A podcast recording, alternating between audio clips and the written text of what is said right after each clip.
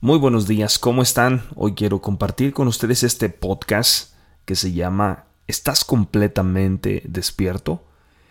Creo que una de las cosas que importa en nuestra vida es ser conscientes de lo que estamos viviendo a nuestro alrededor, ser conscientes de cómo tomamos decisiones y cómo reaccionamos en la vida.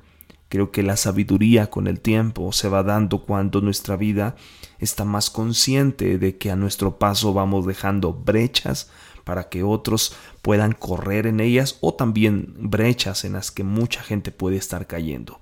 Hoy quiero enseñarte cómo estar completamente despierto y consciente en una vida que tenemos todos por vivir. Este es el podcast Días de Gracia por Abimael Acosta.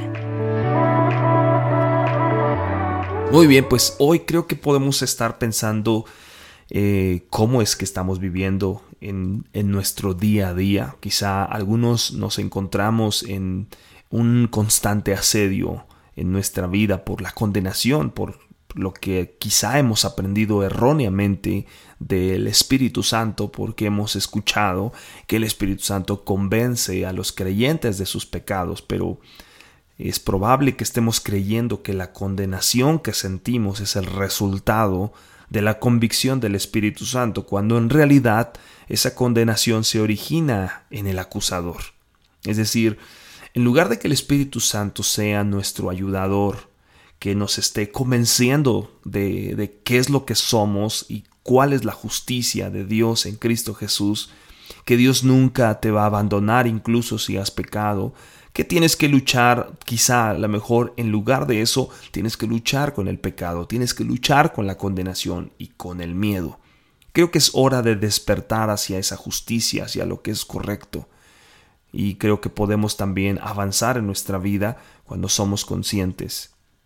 Vivir conscientes del pecado, es decir, que todos los días estamos pensando más en si no pecamos o cómo podemos evitar el caer, es difícil porque genera en nosotros esas barreras, esas fortalezas, y Dios nos llama a ser libres de todo miedo, de todo abandono, libres de toda negligencia y rechazo, porque es lo que normalmente recibimos cuando hemos vivido la mayoría de nuestras vidas oprimidos por esa parte en nuestra vida. Entonces, si hoy tú estás luchando contra la condenación, el miedo y el pecado, el, miedo a lo mejor de no poder vencer lo que se encuentra a nuestro alrededor, tienes que saber que hoy tú te encuentras delante de Dios y que tú eres la justicia de Dios en Cristo Jesús.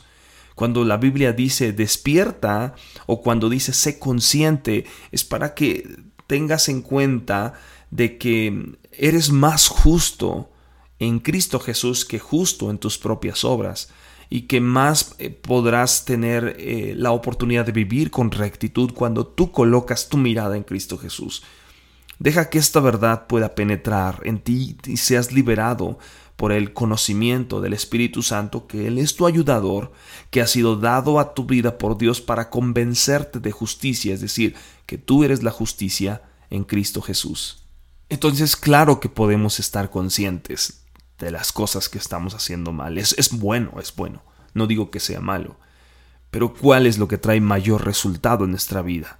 De tener esa conciencia de la obra que hizo Jesucristo en la cruz. En lugar de ver mi pecado, veo la cruz. En lugar de ver mi error, veo la gracia y la plenitud de Cristo.